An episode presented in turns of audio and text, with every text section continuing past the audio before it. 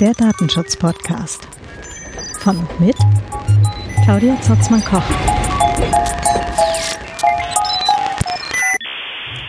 Hallo und herzlich willkommen zum Datenschutz-Podcast.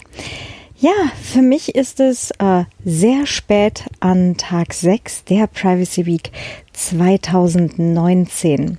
Ähm, ich habe mich entschieden und äh, die Vortragenden haben erfreulicherweise zugesagt, dass ich den Themenschwerpunkt Gewalt im Netz auch hier im Podcast abbilden werde.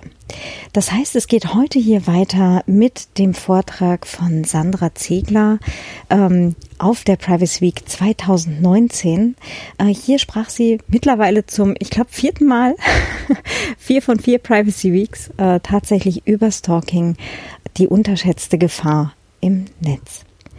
Ja, ich will auch gar nicht so unglaublich viel vorwegnehmen. Ähm, es ist, war wie immer eine sehr große Bereicherung, ähm, halt auch den Blick äh, aus ja, aus der, der Richtung einer ehemaligen Polizistin zu sehen, ähm, die Sandra Ziegler ist. Äh, mittlerweile selbstständig, hat eine Anti-Stalking-Agentur, äh, SOS Stalking äh, Berlin.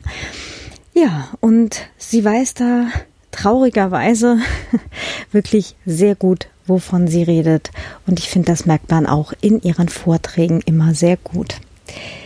Wie gesagt, ich nehme jetzt gar nicht viel vorweg und wünsche äh, trotz des doch eher schwergängigen Themas viel Spaß bei diesem Vortrag. Wir sind wieder zurück äh, mit unserem nächsten Gast, frisch angereist aus Berlin. Herzlich willkommen, Sandra Jäger. Danke. Ähm, ja, äh, du bist ein, wie ich vorher so ein bisschen salopp äh, angekündigt habe, ein nicht gern gesehener Gast und zwar nicht wegen dir, sondern wegen des Themas. Es geht um Stalking und äh, wie das natürlich die Privatsphäre, besonders halt von Frauen in den meisten Fällen betrifft. Einen kräftigen Willkommensapplaus für Sandra. Dankeschön. Ja, ja, vielen Dank und äh, ja, ein ganz herzliches Hallo. Ähm, ja, von meiner Seite. Ich freue mich, äh, dass ich auch in diesem Jahr wieder dabei sein darf, auch wenn das Thema natürlich nicht immer eins der schönsten Themen ist.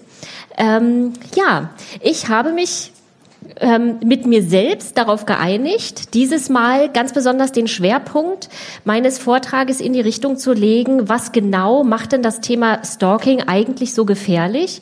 Und was genau ist eigentlich oder was sind die Aspekte, warum äh, Stalking eigentlich auch so häufig unterschätzt wird? Weil das genau das Thema ist. Also ich beschäftige mich ja jetzt schon seit vielen Jahren mit dem Thema Stalking schwerpunktmäßig und das auch aus unterschiedlichen, äh, ja, sagen wir mal, Sichtweisen. Ich werde gleich noch mal ganz kurz was zu meiner Person sagen, damit das dann auch für alle klar ist, warum ich mich überhaupt mit dem Thema beschäftige.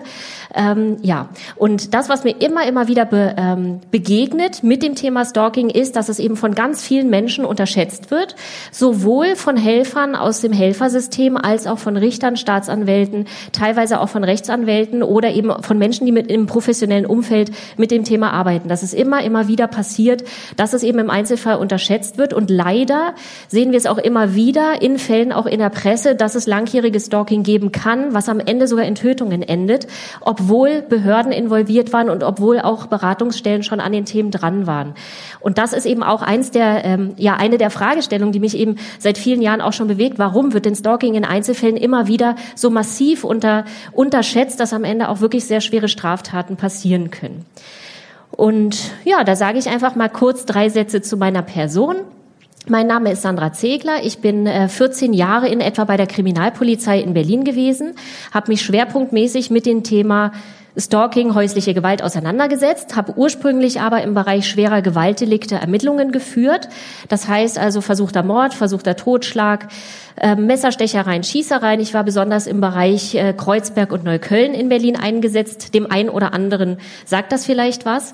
Das heißt also, da gab es schon sehr schwerwiegende Fälle und ich habe dort den Spagat gesehen zwischen einerseits Stalking-Fällen, in denen eben noch nicht viel Schwerwiegendes passiert ist. Da hat es halt wirklich nur in Anführungszeichen Anrufe, vielleicht ein paar bedrohliche Inhalte gegeben, aber eben noch keine Gewalttaten, so dass ich als Polizistin in diesen Fällen gar nicht so viel Handlungsspielraum hatte, um wirklich einzugreifen und den Betroffenen ähm, zur Seite zu stehen. Und andererseits habe ich dann aber auch schwerwiegende Fälle gesehen, wo es zu fast tödlicher Gewalt gekommen ist und ich sogar immer wieder auch feststellen musste, da hat es doch aber langjähriges Stalking gegeben und es konnte ja nicht nicht wirklich effektiv eingegriffen werden. Das heißt, genau dieses Thema bewegt mich eben seit ganz, ganz vielen Jahren. Und ich habe dann eben auch entschieden, aus der Polizeibehörde auszutreten, um eine Sicherheitsagentur zu gründen, die sich schwerpunktmäßig mit dem Thema Stalking auseinandersetzt, um eben ganz besonders Betroffenen von Stalking zur Seite zu stehen. Und im Rahmen dessen halte ich natürlich auch Vorträge und so weiter. Ich habe auch die Ehre gehabt, im, im Deutschen Bundestag ähm, am neuen Gesetz für Stalking mitzuwirken. Dazu werde ich dann später im Vortrag auch noch mal was sagen. Jetzt stellen wir uns doch mal die Frage, was ist denn Stalking eigentlich? Jeder kennt es, jeder hat es schon mal gehört, jeder hat vielleicht auch seine persönliche Definition. Meine Definition ist das beharrliche Verfolgen einer Person gegen deren erklärten Willen. Also es muss ausgesprochen worden sein, dass man nicht mehr den Kontakt wünscht und das auf unterschiedlichste Art und Weise. Das ist jetzt eigentlich erstmal so das Kernthema. Das ist fast schon eine kriminologische Definition, gleichzeitig aber auch eine juristische Definition. Da können wir im Detail noch ähm, uns die Frage stellen, was ist das eigentlich jetzt alles? Damit haben wir eigentlich das Thema Stalking beschrieben. Das, was aber noch nicht passiert ist, ist, dass wir das Thema Stalking verstanden haben. Verstehen können wir das Thema Stalking nur aufgrund der inneren Psychologie, das heißt aufgrund der Kriminalpsychologie. Und da kommen wir nämlich genau der Frage auch schon näher, warum wird es häufig unterschätzt? Ja, weil wir die Psychologie von außen ganz häufig gar nicht so richtig gut ablesen können, sondern da müssen wir ganz in die Tiefe eines Falls eintauchen, um ihn zu verstehen und dann eben auch einschätzen zu können, wie gefährlich ist denn jetzt hier die, ähm, der Stalking-Fall im Einzelnen. Und dafür müssen wir das Wesen von Stalking verstehen. Das heißt nämlich, dass ein Täter sich auf ein Opfer ganz massiv fixiert. Und diese Fixierung, die kann man fast schon wie so ein, so ein Festbeißen ähm, benennen. Das ist also, dass jemand fast wie, wie in einer Drogensucht sich auf jemanden so sehr fixiert, dass, dass er eigentlich nur noch, nur noch einen Blick dafür hat. Das ist einmal das, das wichtigste Wesen und der Kernpunkt im Thema Stalking, weil da können wir uns dann nämlich auch die Frage stellen, wie ist dann das eigentlich so mit Gang-Stalking, was ja auch immer wieder einen, ähm, ja, so ein eine Rolle spielt, vor allem eben auch in Internetforen. Und wir kriegen auch immer wieder Anfragen von, von Menschen, die sagen, na ja, irgendwie bin ich so von Gangstalking betroffen. Und da kann man eigentlich sagen, das ist nicht so richtig realistisch. Das Thema Stalking findet eigentlich immer nur von einer Person gegenüber einer anderen Person statt. Also wir müssen gucken, gibt es eine Person, die sich ganz massiv fixiert hat auf eine andere Person.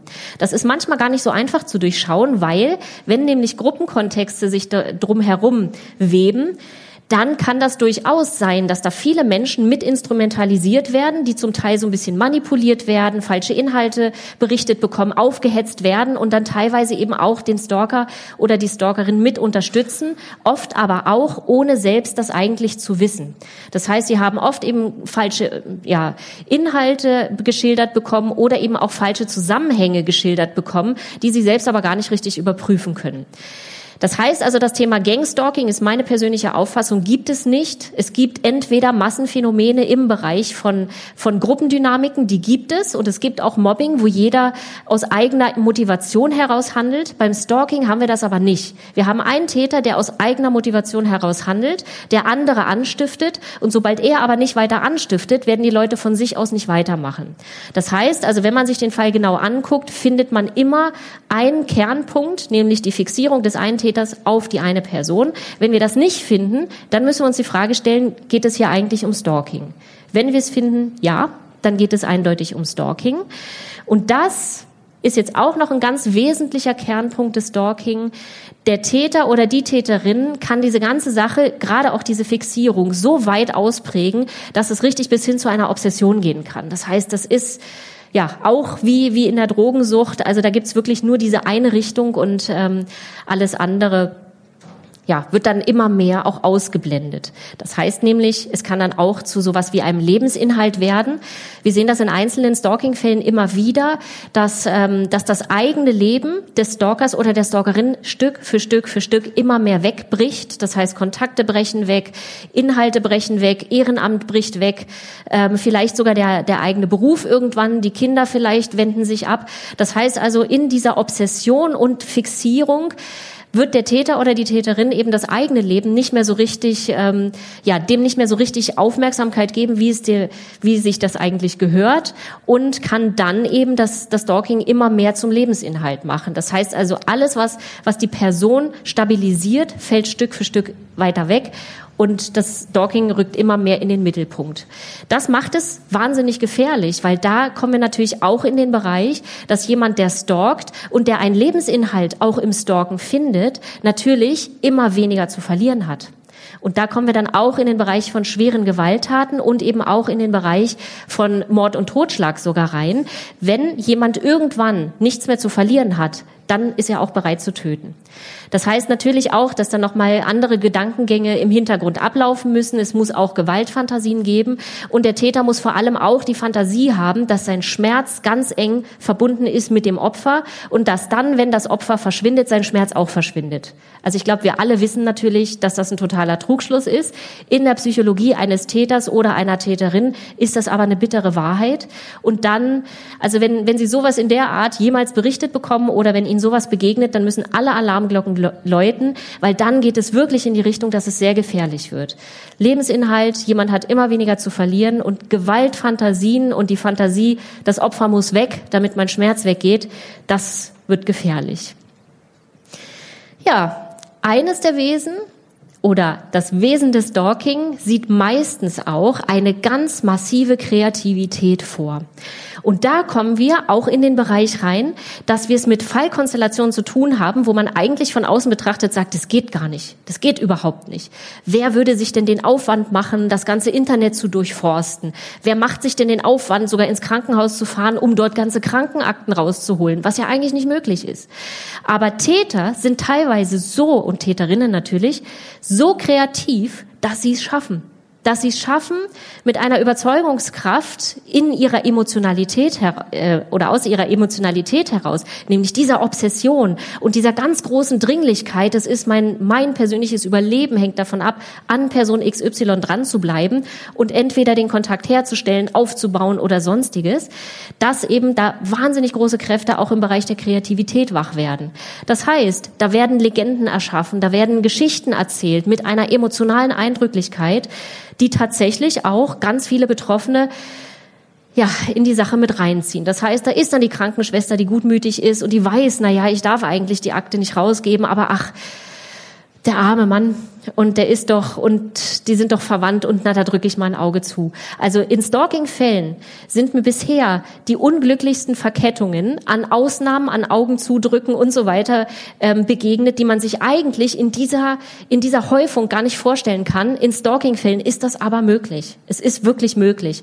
Und das ist auch was, was die Opfer sehr häufig in so eine Ecke stellt, wo man sich dann fragt, na ja, also die Geschichte, die Frau XY uns gerade hier präsentiert,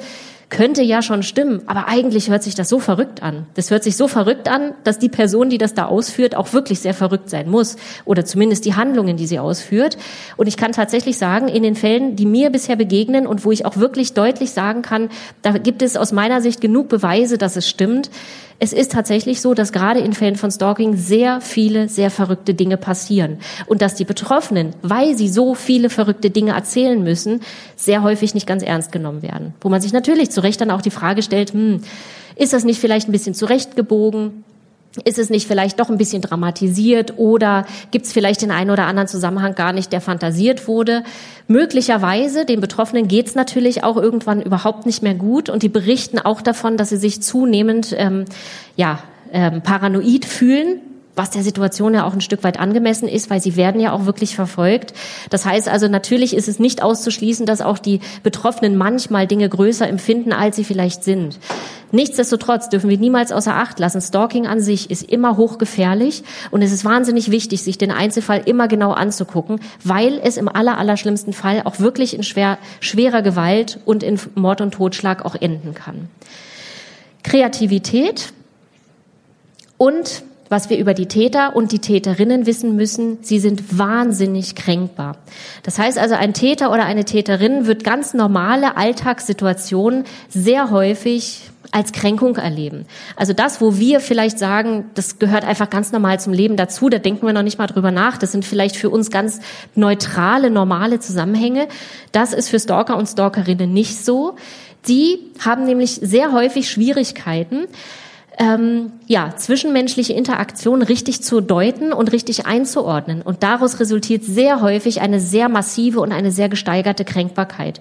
Und diese Kränkbarkeit bedeutet natürlich auch, dass die Täter und Täterinnen massive Schmerzen in sich tragen, also wahnsinnig große emotionale Schmerzen in sich tragen, die sie eben auch nicht so richtig ja, kanalisieren können. Und das Stalking ist dann sehr häufig ein, ja, ein, ein Ventil sozusagen, um ihren Schmerz zu begegnen. Das, was Stalker und Stalkerinnen sehr häufig dabei übersehen, ist der eigene Anteil, das, was sie dann an Handlung nach außen geben. Und äh, genau, also sehr häufig ist es so, dass Stalker und Stalkerinnen von sich sagen, dass sie eigentlich gestalkt werden und nicht, nicht, dass es andersrum ist. Und das, naja ist ein sehr, sehr komplexes ähm, psychologisches Phänomen, was wir vielleicht an der Stelle gar nicht ergründen müssen. Also auf jeden Fall sind Täter und Täterinnen meistens sehr, sehr, sehr stark kränkbar. Und das hört man dann eben auch aus den betroffenen Berichten. Sehr häufig hat es im Vorfeld eine Partnerschaft gegeben oder irgendeine Art von Interaktion. Und die Betroffenen berichten sehr häufig, dass ihnen sehr schnell aufgefallen ist, dass da irgendwas nicht ganz in Ordnung war. Dass es da Kontrollverhalten gegeben hat, dass eine übermäßige und übersteigerte Eifersucht auch im Spiel war und fast schon fantasierte ähm, Zusammenhänge, die, die so in der Realität gar nicht stattgefunden haben. Das ist dann alles so ein Stück weit auf diese entsprechende Kränkbarkeit zurückzuführen. Ja, ich hatte es gerade schon angedeutet. Stalker und Stalkerinnen deuten zwischenmenschliche Interaktionen, Aussagen, Botschaften sehr häufig um. Und das führt dann sehr häufig auch zu entsprechenden Manipulationen. Weil das, was Stalker und Stalkerinnen von sich geben, ist zwar nicht ganz richtig. Das heißt also, es würde jetzt nicht unbedingt mit der Wahrheit übereinstimmen, die wir vielleicht als Wahrheit empfinden würden. Aber für sie ist es ihre eigene Wahrheit. Das heißt, sie deuten Dinge falsch und geben sie natürlich entsprechend auch in die Welt weiter.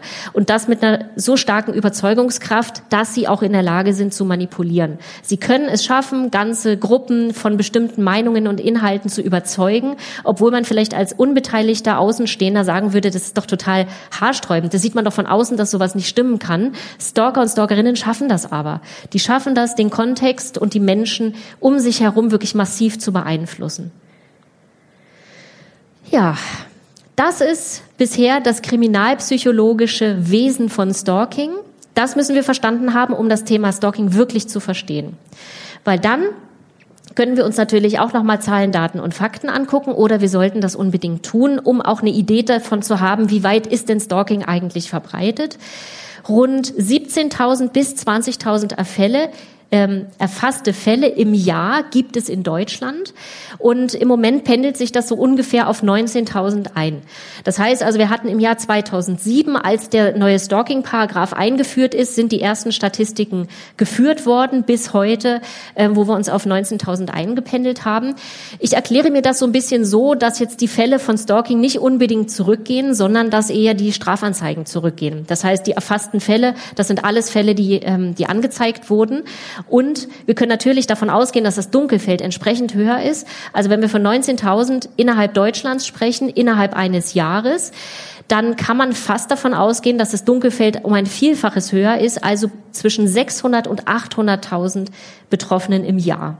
Das sind jetzt Hochrechnungen, das hat der, der Weiße Ring mal rausgegeben.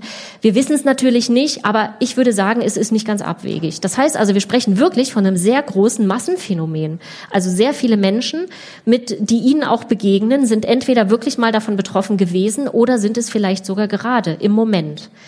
Und das finde ich sollte man nicht ganz unbeachtet lassen. Und was wir dann unbedingt auch noch wissen müssen oder sollten, ist, dass von einem einzigen Stalking-Fall sind ungefähr zwölf Menschen mit betroffen. Das heißt also, wenn ich gestalkt werde, dann ist mein Partner oder meine Partnerin mit betroffen. Entweder von meinem Leidensdruck oder wird eben direkt auch mit angefeindet. Mein Arbeitgeber, meine Kollegen, alle Menschen, mit denen ich mich umgebe, sind in irgendeiner Form gefährdet, auch Ziel der Attacken zu werden oder sie werden eben auch beeinflusst durch meinen eigenen Leidensdruck, weil ich nicht mehr leistungsfähig bin, weil sie sich Sorgen um mich machen, weil ich vielleicht krank werde oder oder oder. Das heißt also, zwölf Menschen sind allein von einer Person mit betroffen. Und wenn wir dann uns mal die fünf, die 600 bis 800.000 Menschen angucken, die im Jahr von Stalking betroffen sind, dann ist das natürlich um ein Vielfaches größer, wenn wir die zwölf Menschen im Einzelfall mit berücksichtigen.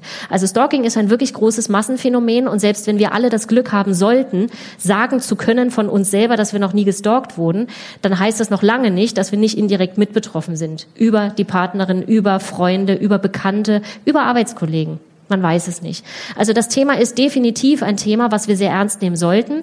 Allein die Tatsache, dass ich zum wiederholten Male hier sein darf, heißt, wir nehmen das alle ernst. Und das finde ich auch sehr gut. Was wir auch noch wissen sollten, ist, dass in circa 80 Prozent aller Fälle, das sagen zumindest die Statistiken aus dem Hellfeld, dass es im Vorfeld eine Art Beziehung gegeben hat, meistens sogar eine intime Beziehung.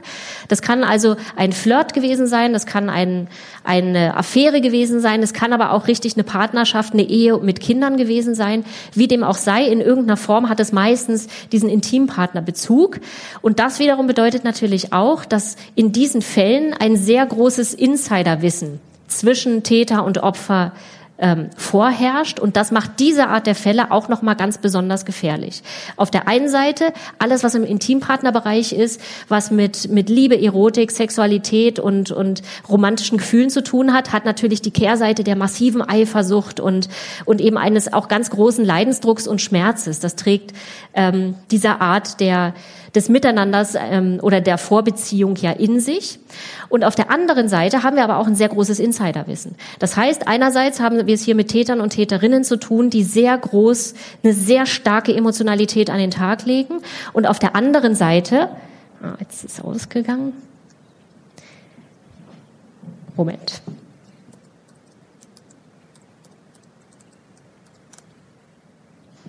So, weiter geht's. Genau. Das heißt also, wir haben es mit einer sehr, sehr starken Emotionalität zu tun und auf der anderen Seite aber auch mit einem sehr großen Insiderwissen. Und diese Kombination macht diese Art der Fälle nochmal sehr viel gefährlicher in Hinblick auf schwere Gewalt und vielleicht sogar Tötungsdelikte. Ja, Strafbarkeit, das müssen wir natürlich auch wissen wenn wir uns die Frage stellen, wie können wir eigentlich gegen Stalking vorgehen oder wie wird denn aktuell gegen Stalking vorgegangen, da können wir sagen, in Deutschland gibt es den Paragraphen 238, da ist das Nachstellen unter Strafe gestellt. Hier in Österreich gibt es den Paragraph 107a StGB, auch da ist das Nachstellen ungefähr mit ähnlichem Wortlaut auch unter Strafe gestellt. In der Schweiz gibt es bis heute noch keinen Paragraphen dafür. Das wird auch aus äh, Kreisen des, der Opferschützer immer wieder ange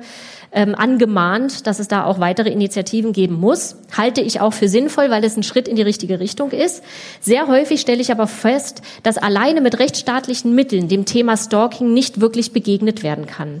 Und wenn wir nämlich alles das verstanden haben, was ich Ihnen vorhin über die Kriminalpsychologie erzählt habe, dann haben Sie auch eine Vorstellung, warum das so ist. Wenn ein Täter, der in einer ganz starken Emotionalität ist, der ganz massiv fixiert ist und der in seiner Obsession sogar sein komplettes, sein kompletten bestimmten Lebensinhalt ausrichtet, dann haben wir natürlich auch verstanden, dass der sich auch von, von dem Paragraphen 238 nicht unbedingt jetzt einschränken lässt. Schon gar nicht, wenn zwischen 70 und 80 Prozent aller Fälle eingestellt werden. Das heißt, ihm passiert gar nichts. Und er wird höchstens dann ja, mit einem Gefühl des Triumphes aus so einem entsprechenden Prozess hervorgehen. Das heißt also, das Wertesystem und die Motivlage eines Stalkers ist ganz weit entfernt von rechtsstaatlichen Mitteln. Das heißt also, es ist ein sehr gutes und richtiges Signal in, in Richtung der Betroffenen, dass natürlich staatlich reagiert wird. In der wirklich echten Bekämpfung von Stalking spielt aber das Strafrecht eigentlich eher eine untergeordnete Rolle. Es ist gut, dass wir es haben, aber bisher hat es die wenigsten Fälle wirklich verhindert und auch wirklich beenden können. Ja. der neue Stalking-Paragraph in Deutschland, der ist nochmal novelliert worden. Und ähm, da hat man auf der einen Seite nämlich gemerkt, dass das, was man da an Gesetzestext mal ähm, ins Leben gerufen hat, dass das noch nicht ganz zutreffend war. Das heißt, wir haben den noch mal ein bisschen verschärft. Ähm, auch das ist immer noch so, dass man schon sagen muss, dass, äh, dass das Strafrecht ja nach wie vor eine untergeordnete Rolle in, in Hinblick auf die Bekämpfung spielt. Aber nichtsdestotrotz ist es gut, ein guter, richtiger Schritt in die richtige Richtung, da eben auch die Gesetze zu verschärfen. Das, was sich verändert hat vom alten Paragraphen zum neuen Paragraphen, ist, dass wir beim alten Paragraphen von einem Erfolgsdelikt gesprochen haben. Das heißt also, der Täter muss in einer Art und Weise das Opfer beharrlich verfolgt haben, sodass die Lebensqualität der Betroffenen eingeschränkt war. Wir alle wissen, Lebensqualität ist extrem dehnbar der Begriff und auch extrem subjektiv. Wie kann ich nachweisen, dass meine Lebensqualität eingeschränkt ist? Eigentlich kaum, weil ich kann mich mit anderen Menschen ja auch kaum vergleichen. Das heißt, die Richter haben sich damit beholfen, dass sie gesagt haben, ja, was ist, was sind große Einschnitte in unserem Leben, wenn wir den Wohnort wechseln, wenn wir den Arbeitgeber wechseln, wenn wir die Telefonnummer wechseln oder sonstige Sachen in unserem Leben permanent verändern müssen, die auch mit großen Kosten und eben persönlichen Einschnitten ähm, verbunden sind. Das hat aber in der, in der Praxis zur Folge gehabt, dass natürlich Frauen, die sagen, ich kann mir erstens einen Umzug gar nicht leisten oder zweitens, ich bin stark genug, um es auszuhalten. Ich gehe hier nicht weg, weil meine Kinder gehen hier zur Schule und so weiter. Ich möchte diesen großen persönlichen Einschnitt nicht machen dann hat der, der Richter tatsächlich nicht verurteilen können, weil dann ja die Lebensqualität nicht nachweislich einge, eingeschränkt war. Und das haben wir natürlich angezweifelt und haben gesagt, es kann so nicht sein. Es kann nicht die, die Strafbarkeit des Täters kann nicht in dem, in dem Verhalten des Opfers begründet sein, sondern die Strafbarkeit des Täters muss alleine aufgrund seines Verhaltens ähm, ja, beurteilt werden. Und deswegen haben wir es von diesem Erfolgsdelikt in ein Eignungsdelikt verändert. Das heißt, ähm, das Verhalten des Täters muss jetzt also geeignet sein. Es muss also nicht eingetreten sein, dass das Opfer massiv in seiner Lebensqualität eingeschränkt ist, sondern es reicht aus, dass man sagt, es hätte eingeschränkt werden können. Reicht aus. Und damit haben wir die, die ähm, Stufe und die Schwelle zur Strafbarkeit noch mal ein Stück weit niedriger gesetzt und sind einen Schritt in die richtige Richtung gegangen. Aber das alleine wird natürlich dem Phänomen Stalking niemals ähm, wirklich begegnen können. Also das ist nur ein kleines Bausteinchen im Kampf gegen Stalking. Ja, und wenn wir jetzt verstehen, was Stalking überhaupt ist, was es, wie es äh, verfolgt wird und so weiter, dann stellen wir uns natürlich die Frage, wer sind denn eigentlich die Täter? Das sind teilweise psychisch kranke Menschen. Also viele Täter, mit denen wir es zu tun haben, die sich sehr verrückt verhalten, sind häufig auch sehr, sagen wir mal, krank. Ähm, das können sehr schwerwiegende Persönlichkeitsstörungen sein, Narzissmus und so weiter und so fort. Ähm, und das zeigt natürlich dann auch, dass da wirklich auch die Wahrnehmungsfähigkeit sehr massiv eingeschränkt ist und vor allem auch die Selbstreflexion in Hinblick darauf, wie unrecht ist eigentlich das, was ich tue und was, was verursache ich eigentlich bei den Betroffenen. Diese, diese Möglichkeiten bestehen sehr häufig bei den Tätern und Täterinnen nicht.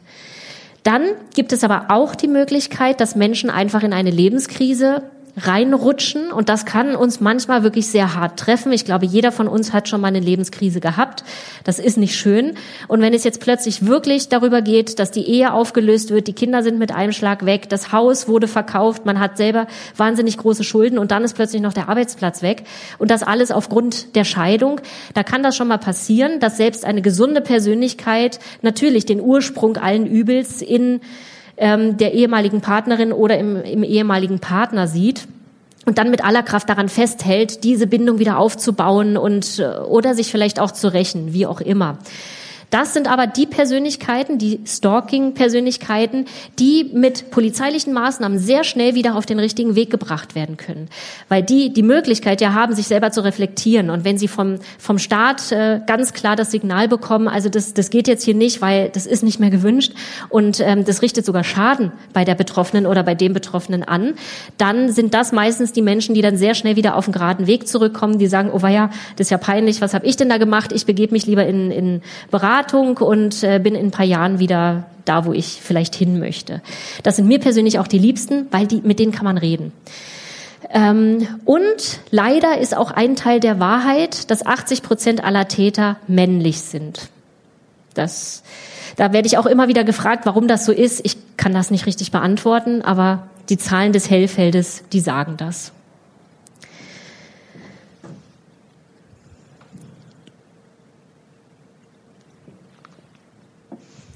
Ja, jetzt wissen wir also, wer die Täter sind. Natürlich müssen wir uns jetzt auch fragen, wer sind denn eigentlich die Opfer? Und Opfer von Stalking kann tatsächlich jeder und jede werden.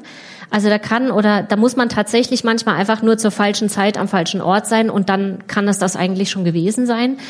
Ähm, aber auch hier ist leider ein Teil der Wahrheit, dass 80 Prozent der Betroffenen weiblich sind. Auch dafür habe ich nicht so richtig eine Antwort, aber das sagen uns die Zahlen. Welche Arten von Stalking gibt es? Das ist auch nochmal interessant, weil hier gibt es natürlich auch nochmal andere Hintergründe und andere Kontexte und trotzdem sprechen wir aber immer von dem Thema Stalking, weil Stalking nämlich unabhängig vom Kontext eben immer bedeutet, eine Person hat sich fixiert, hat die Obsession und so weiter und verfolgt eben beharrlich auf unterschiedliche Art und Weise. Und unterschiedliche Art und Weise heißt eben nicht, dass es immer nur um Telefonanrufe geht und um permanente E-Mails, sondern es geht eben auch wirklich darum, dass jemand im sozialen Umfeld rummanipuliert, dass jemand alle Informationen rausfindet, sammelt und eben im eigenen Leben rummanipuliert auf unterschiedlichste Weise. Da haben wir einmal das Intimpartner-Stalking. Das ist das, was die größte Rolle spielt und was ich aus, also tatsächlich auch für am gefährlichsten halte. Das heißt, hier sind es ja die 80 Prozent aller Fälle, wo es ein Intimpartner, eine Intimpartnerbeziehung im Vorfeld gegeben hat. Also eine intime Vorbeziehung, wie auch immer die geartet ist. Dann haben wir aber auch das Prominenten-Stalking. Das heißt, hier geht es um einen Täter, der ein, ein eine Betroffene oder einen Betroffenen in irgendeiner Form, also in irgendeiner exponierten Form ähm, sieht. Das kann wirklich ein großer Promi sein, den die ganze Welt kennt. Das kann ein Moderator sein, ein Schauspieler, was auch immer für einen Star. Das kann aber auch in einem kleineren Kontext, das heißt also in, im Bereich eines Vereins zum Beispiel, wo es bestimmte Personen gibt, die einfach für, für einen gewissen Personenkreis Bekanntheitsgrad haben. Also es muss nicht immer gleich die große, breite Öffentlichkeit sein. Prominenten Stalking heißt aber, es gibt also eine Person, die von ja, dem Stalker oder der Stalkerin angehimmelt wird. Und sehr häufig ist es tatsächlich so, dass es überhaupt niemals eine Vorbeziehung zwischen den beiden gegeben hat. Also sehr häufig ist es so, dass der oder die Betroffene sagt, wer auch immer das jetzt ist, ich kenne den gar nicht oder ich kenne sie überhaupt nicht. Aber wenn ich mal so zurückblicke, ja, im Publikum hat es da immer diese eine Person gegeben, die auch immer sofort gekommen ist, um, um noch mal ein Autogramm zu bekommen. Und jetzt zurückblickend fällt mir auf, ja, in den letzten drei Jahren ist mir diese Person wirklich begegnet, aber ich habe noch nie, nie ein Wort mit, mit Person XY gesprochen. Und da sieht man, finde ich, beim prominenten Stalking, dass es wirklich jeden und jede treffen kann, völlig unabhängig von einer Vorbeziehung. Es reicht aus, wenn Täter oder Täterin sich eine Vorbeziehung Beziehung einbildet beziehungsweise eine, eine Beziehung fantasiert. Und dass da jetzt schwerwiegende Krankheitsbilder dahinter stecken, ich glaube, dafür müssen wir alle nicht äh, Psychologen sein, um das zu verstehen. Das heißt natürlich, da kann jemand vorm Fernseher sitzen und die ganze Zeit fantasieren, oh, Person XY spricht jetzt nur mit mir und das war jetzt hier eine Einladung und das war ein Liebesgeständnis und wir sollen heiraten und ich soll sie jetzt hier abpassen und so weiter. Also wir alle wissen, dass das nicht funktionieren kann und dass es niemals der Realität entsprechen kann. Für die Täter und Täterinnen ist es aber Realität und damit wird es leider auch Realität für die Betroffenen, die sich dann nämlich eben auch zur Wehr setzen müssen, die Personenschützer brauchen und irgendwann kann sowas, diese Liebesschwüre können dann natürlich auch in in Hass, Wut und in bedroh bedrohliches Verhalten umkippen. Das heißt also, wenn dann die Täter irgendwann mitbekommen, also da gibt's jetzt wirklich keine Resonanz und ich stoße sogar eher auf Ablehnung, dann geht das wieder in die Kränkbarkeit rein und dann kann es auch sehr gefährlich werden für die Betroffenen. Und hier haben wir auch das mit einem, äh, ja, mit einer Art von Stalking zu tun, die sehr schwierig ist, weil wir es mit sehr unberechenbaren und sehr schwerkranken Stalkern und Stalkerinnen zu tun haben, über die wir ganz wenig Wissen haben. Weil in den Intimpartner-Stalking-Fällen ähm, ist es so, dass die Frauen, wenn sie von ihren ehemaligen Männern gestalkt werden, meistens aber auch viel über diese Männer wissen. Das heißt, wir können sehr gut über diese Informationen dann auch einschätzen, wie gefährlich ist das, mit welchen Mitteln würde er vorgehen, in welchen Kreisen bewegt er sich.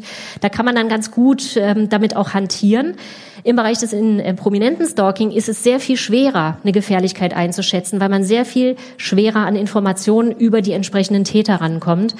Und meistens sprechen die ja nicht mit uns.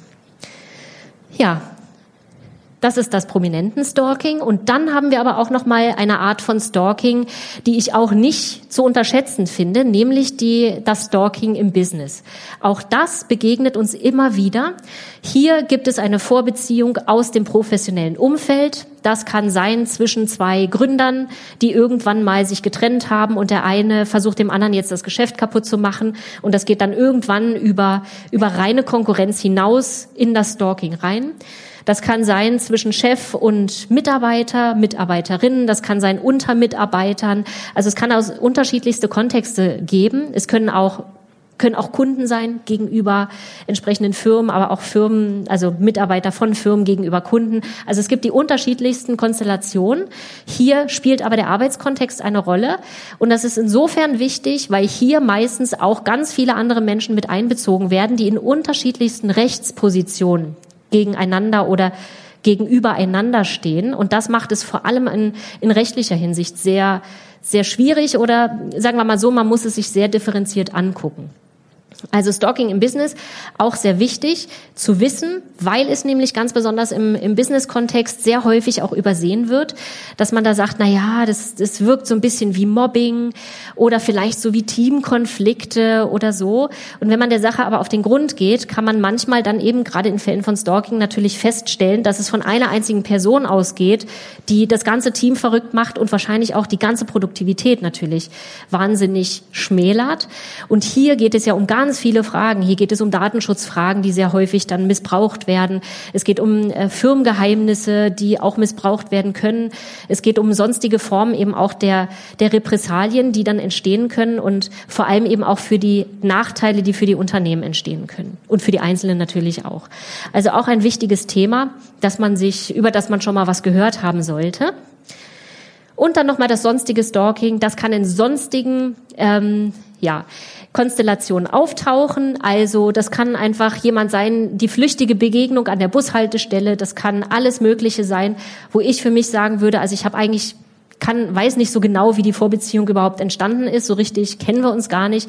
Und trotzdem kann natürlich ein Stalking immer passieren, wie wir auch gesehen haben im intimen oder im prominenten Stalking. Es muss nicht eine aktive Bindung gegeben haben. Es muss auch nicht einen aktiven Streit jemals gegeben haben, sondern es reicht ja wirklich die Vorstellungskraft des Täters.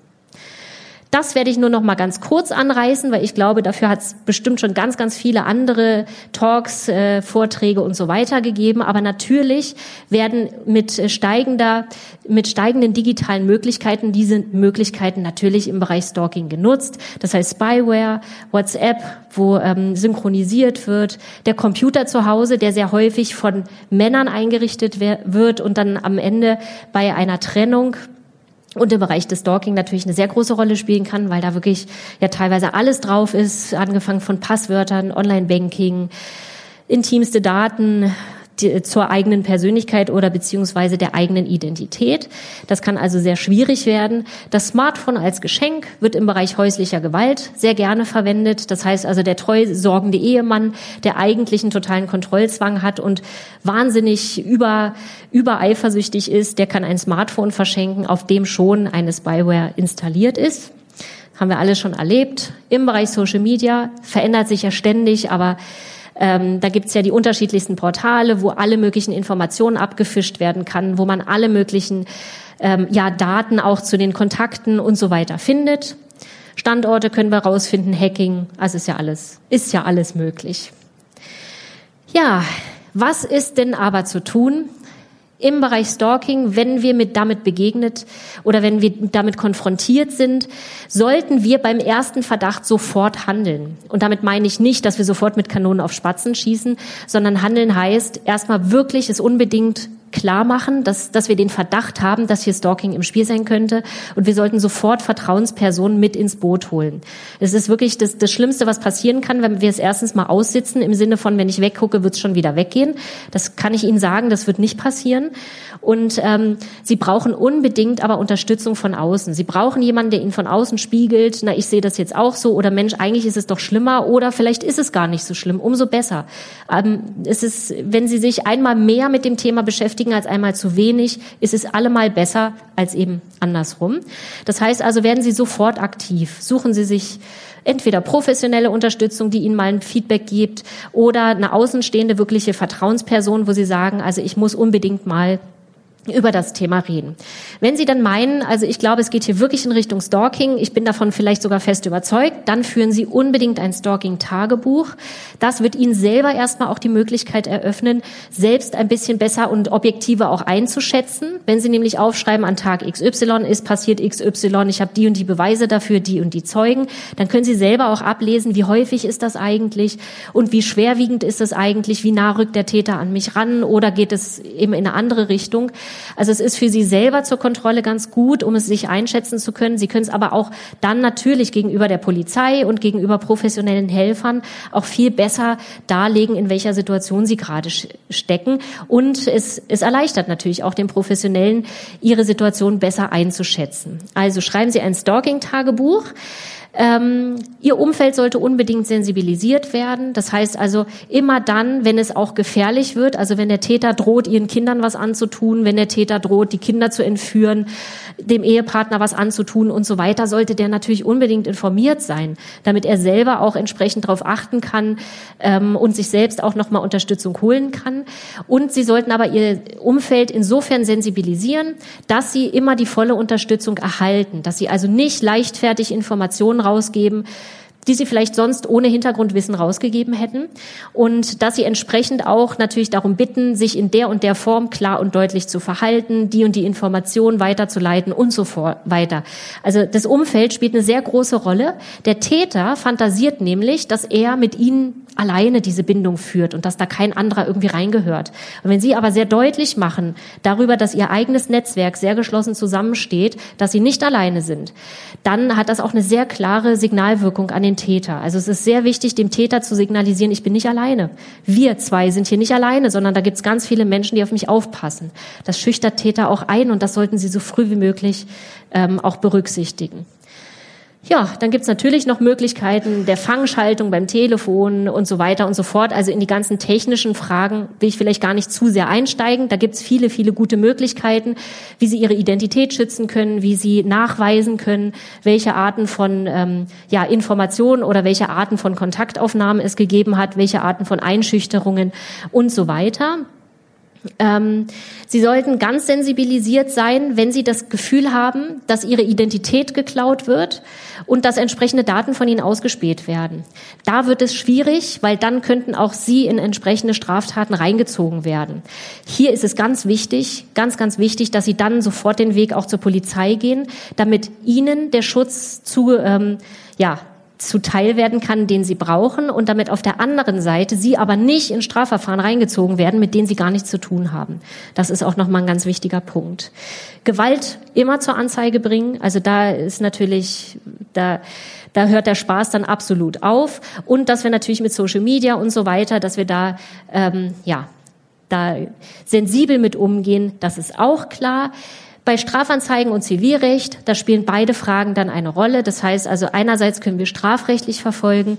Wir haben auf der anderen Seite aber auch die Möglichkeit, ähm, zivilrechtlich vorzugehen. Das heißt, es können Unterlassungsklagen auch ähm, erwirkt werden, wenn jemand nämlich ähm, Sachen verbreitet über sie, die er nicht verbreiten darf. Und da geht es ja auch manchmal um Ur Urheberrechtsverstöße, es geht manchmal um, um Rufmord. Also da haben Sie eine ganze Menge Möglichkeiten im rechtlichen Bereich. Da ähm, Genau, sollte man sich dann unbedingt auch beraten lassen. Und wenn es sowieso, bevor es aus dem Ruder läuft, sollten Sie sich lieber frühzeitig beraten lassen von Professionellen, sei es Rechtsanwälten, sei es eben Opferschützern oder, oder sonstigen Experten, damit Sie für den Fall X vorbereitet sind, sobald es ganz schlimm wird und aus dem Ruder läuft, dass Sie genau wissen, was Ihre Rechte sind und was Sie tun und lassen können. Da sollten Sie nicht erst so lange warten, bis es wirklich aus dem Ruder läuft und Sie dann in Angst und Schrecken versetzt werden werden und vielleicht in Panik auch überreagieren und gar nicht mehr richtig reagieren können, sondern gucken Sie sich so früh wie möglich das Thema an, holen Sie sich alle Hilfe, die Sie brauchen, damit Sie vorbereitet sind für den Fall, dass es ganz schlimm wird. Ja, das würde ich an der Stelle Dabei würde ich es belassen. Dieses Thema, dafür haben wir jetzt keine Zeit mehr. Ja, ich bedanke mich für die Aufmerksamkeit und nie vergessen, am Ende wird alles gut und wenn es nicht gut ist, ist es nicht das Ende. Vielen Dank. Vielen, vielen Dank. Wunderbar. Gibt es Fragen? Ja. Ja, vielen Dank für den spannenden Vortrag. Ähm, genau, ich hätte eine Frage und zwar habe ich eben auch schon im Kontext mitbekommen, dass ähm, ja es also ne, unterschiedliche äh, Umgangsarten auch bei der Polizei mit dem Thema gibt. Also dass eben manche Polizistinnen oder Polizisten sehr gut für das Thema sensibilisiert sind, aber eben andere auch weniger und sozusagen auch eine ja, sehr starke Retraumatisierung auslösen. Ähm, kennen Sie irgendwelche ähm, ja, Initiativen oder so, wo in Deutschland sozusagen ähm, das Thema voranbringen, also dass bei der Polizei mehr Sensibilisierung stattfinden sollte äh, zu dem Thema? Ja, das ist auf jeden Fall ein sehr wichtiges Thema, an dem wir auch dran sind. Also bisher ähm, ist es so, dass mir keine, keine richtigen Initiativen bekannt sind, also zumindest jetzt keine, die in der Öffentlichkeit auch eine Rolle spielen oder wo ich sagen würde, die kenne ich jetzt auch aus unseren eigenen Netzwerken. Ich kann aber sagen, dass ich da auch mit äh, meine Finger im Spiel habe und auch in Zukunft sehr viel mehr in dem Bereich bewegen möchte. Das kann ich schon mal sagen, weil ich sehe da auch ganz einen ganz wichtigen Knackpunkt, dass die Polizei sehr viel besser auch ausgebildet wird und dass gleichzeitig aber auch einheitliche Konzepte bei den einzelnen Polizeien implementiert werden. Das sehe ich bisher noch nicht so. Also ich finde es total wichtig, dass jede Dienststelle ähm, selbst wenn es die ganz übergeordnete Dienststelle ist, die für einen ganz großen Bereich äh, zuständig ist. Ich finde es so wichtig, dass es Experten gibt, die wirklich auch äh, erstens mit der richtigen Sensibilisierung rangehen, gleichzeitig aber auch die ganzen Details kennen von der Kriminalpsychologie, weil ohne kann man es wirklich nie verstehen und die vor allem aber auch ganz klar Gefahreneinschätzungen machen können, weil das ist wirklich das A und O. Es ist Gott sei Dank so, dass in den wenigsten Fällen von Stalking es am Ende auch zu Tötungen kommt, aber es gibt die Fälle. Das heißt, wenn von 100 Fällen zwei zu einer Tötung führen, sind das ja zwei zu viel. Und die zwei müssen wir unbedingt erkennen. Und da sehe ich definitiv Nachholbedarf und ich sehe da auch wirklich, ja, auch Handlungsbedarf und also wenn sich erstens Initiativen gründen sollten, die das machen, würde ich sie von meiner Seite jederzeit unterstützen und wenn es die anderen nicht machen, werde ich es irgendwann tun.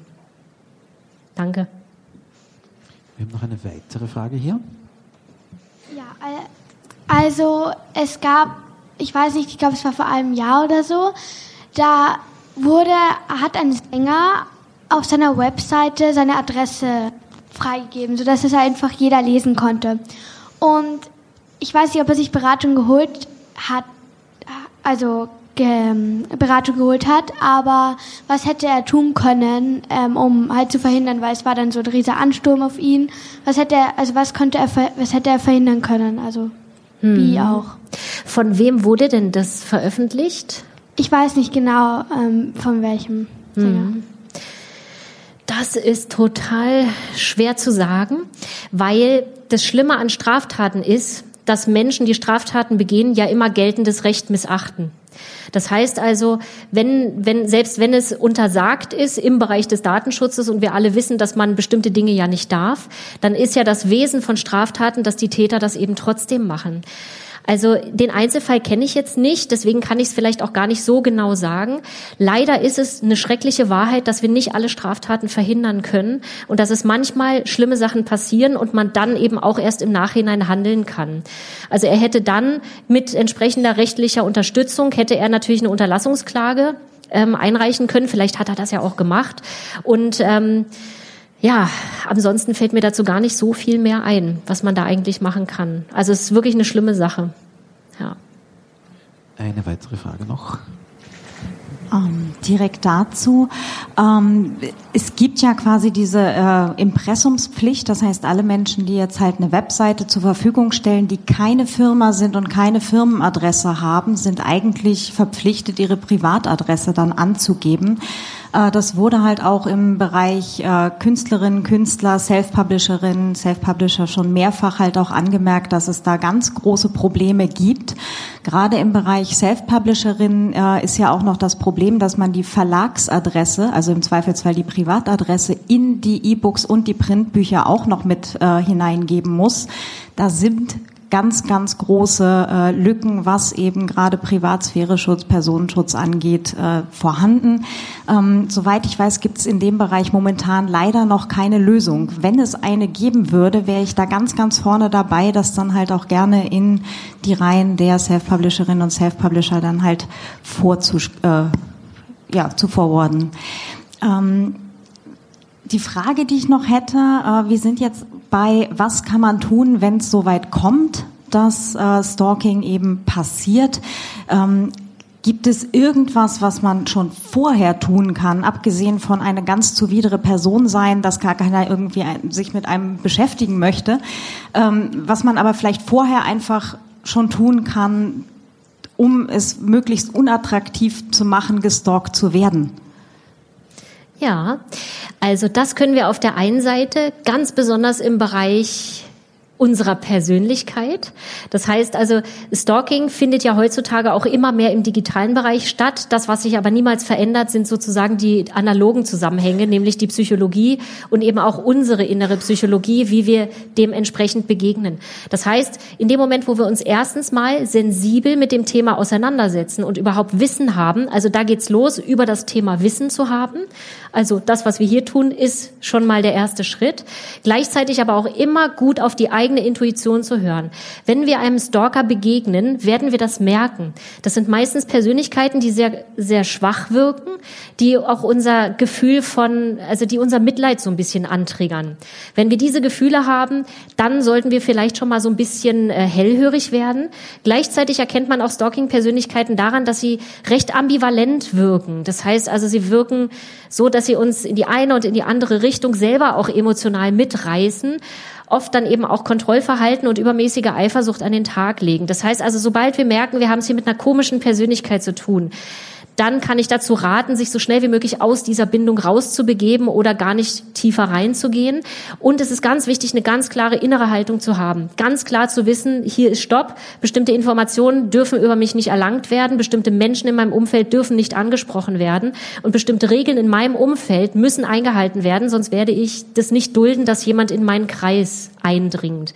Also da finde ich, ist es sehr wichtig, da ganz klar bei sich zu bleiben weil gerade Stalker und Stalkerinnen, die eben Grenzen überschreiten, das, ja, das, das geht über den Anstand ja hinaus und wir merken das durch übermäßige Schamgefühle und durch irgendwie so Tabubrüche. Und sehr häufig ist es so, dass die Betroffenen das auf sich selber beziehen und denken, oh, mit mir stimmt wohl was nicht, dass ich mich hier gerade komisch fühle. Und ich kann sagen, nein, wenn ihr euch komisch fühlt, dann ist immer irgendwas dran. Also, sobald irgendwas komisch wird, gut auf die Intuition achten, gerne auch mal mit, mit Vertrauenspersonen drüber sprechen, sich ein Feedback holen. Und ja, wir müssen nicht immer mit, mit Kanonen auf Spatzen schießen, das ist schon klar. Wir können auch immer mal eine Situation falsch einschätzen. Grundsätzlich aber, wenn wir ein schlechtes Bauchgefühl haben, ist meistens irgendwas dran und darauf würde ich immer hören. Das, das ist mein Tipp. Eine letzte Frage hier vorne noch. Ja. Ähm, Test, Test. Ah. ähm, eine Bekannte hatte das Problem, dass sie das Gefühl hatte, dass bei ihr Post verschwindet. Und da gab es halt in der Vergangenheit schon äh, Sachen, die in Richtung Stalking gingen. Es war aber halt keine direkte Beziehung dazwischen herzustellen. Ähm, was würden Sie in so einem Fall, wenn man das Gefühl hat, dass bei einem Post verschwindet, empfehlen? Ja, das ist also grundsätzlich kann man immer nur im konkreten Einzelfall ja Entscheidungen treffen. Das heißt also, wenn man den Eindruck hat, dann sollte man gucken, ob das auch wirklich so ist. Das heißt also, man weiß ja vielleicht von welchen Institutionen und Einrichtungen man so Post bekommt, dass man die vielleicht mal anspricht. Man könnte grundsätzlich die eigene Post umleiten auf ein Postfach oder vielleicht auf vielleicht eine Beratungsstelle oder was auch immer, also irgendeine andere Stelle, damit die Post nicht mehr dahin kommt, wo sie normalerweise hinkommt. Und diese andere Adresse sollte natürlich nicht bekannt sein. Und wenn man dann merkt, da kommt mehr Post an, als bei der anderen Adresse angekommen ist, dann hätte man ja sozusagen für sich erstmal auch einen Beweis. Vor Gericht würde das wahrscheinlich nicht so unbedingt ein Beweis sein, aber man weiß es dann für sich selber. Das ist ja auch erstmal wichtig. Und manchmal ist es vielleicht auch so, also ich meine, manchmal pass passiert es einfach auch so, dass die Post wirklich Sachen nicht dahin bringt, wo sie hingehören. Und auch das würde man dann mitbekommen, wenn vielleicht an der Sache nichts dran ist. Okay, danke. Gerne direkt dazu. Also es gibt ähm, die Möglichkeit halt, äh, wenn man jetzt selber eine Adresse irgendwo angeben muss, äh, dass man zum Beispiel auch Impressum-Services nutzt. Äh, das wird halt auch ganz häufig gemacht, bei den vorher erwähnten Self-Publisherinnen beispielsweise, ähm, mit dem Problem, dass davon immer mehr halt auch geschlossen werden. Ja, also ähm, es, es gibt halt diese Angebote und dann heißt es, ach nee, das wird uns jetzt doch hier zu viel, wir, wir schließen diesen Dienst. Ähm, das ist halt blöd, äh, gerade halt auch für diejenigen, die es vorher genutzt haben. Das Problem mit Postweiterleitung, da kommen wir dann halt auch in den äh, Bereich Datenhandel, weil nämlich gerade die Post, vor allem hier halt auch in Österreich, eben der größte Datenhändler ist im Land. Das heißt, alles, was irgendwie eine Postweiterleitung ist, kann man davon ausgehen, dass sowohl die alte als auch die neue Adresse, als auch halt alles, was da drüber geht, eben verkauft wird an Werbetreibende und wer halt genug Geld einwirft. Ähm, da könnten wir, glaube ich, auch noch ein Teil bessere Lösungen mhm. brauchen. Ja. Noch eine Frage? Oder? Dann nochmal einen kräftigen, kräftigen Applaus für Sandra Zegler. Dankeschön. Wunderbar, herzlich fürs Vorbeikommen. Ja, das war's auch schon wieder für heute. Ja, leider tatsächlich kein leichtgängiges Thema und äh, aus, ja, äh, zum Glück nur indirekte Erfahrung, aber doch im Bekanntenkreis ähm, ist das leider wirklich kein witziges Thema, wenn man betroffen ist oder eben mit betroffen ist. Wenn ihr das Gefühl habt, selber betroffen zu sein, sucht euch bitte, bitte Hilfe. Wenn ihr das Gefühl habt, jemand in eurem direkten Umfeld könnte betroffen sein, sprecht mit den Personen. Ähm, wie gesagt, es ist kein leichtes Thema und es ist jetzt auch nichts, was irgendwo zwischen Tür und Angel und oder bei einem kurzen Kaffee in der Pause halt vielleicht funktioniert. Aber ähm, nehmt euch die Zeit und sprecht wirklich über das Thema. Sucht euch Hilfe, versucht, ähm, vielleicht gibt es direkt bei euch in der Stadt äh, passende Organisationen, Frauenhäuser beispielsweise ähm, sind da sehr gut schon drauf vorbereitet oder halt auch in Berlin die Sandra Zegler mit sosstalking.berlin. Ähm, da gibt es sehr viele Anlaufstellen, an die man sich durchaus wenden kann. Und bitte tut das wirklich, bevor es ja wirklich ganz, ganz schlimm wird oder vor allem bevor es zu spät sein könnte.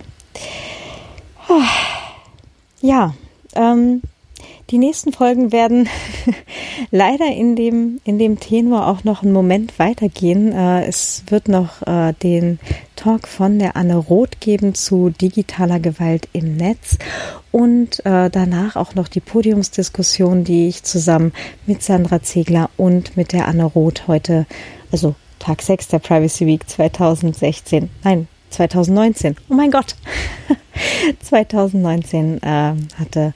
Genau, da geht es noch einen Moment so weiter. Trotzdem das Thema jetzt vielleicht nicht ganz leicht ist, äh, freue ich mich sehr auf euer Feedback.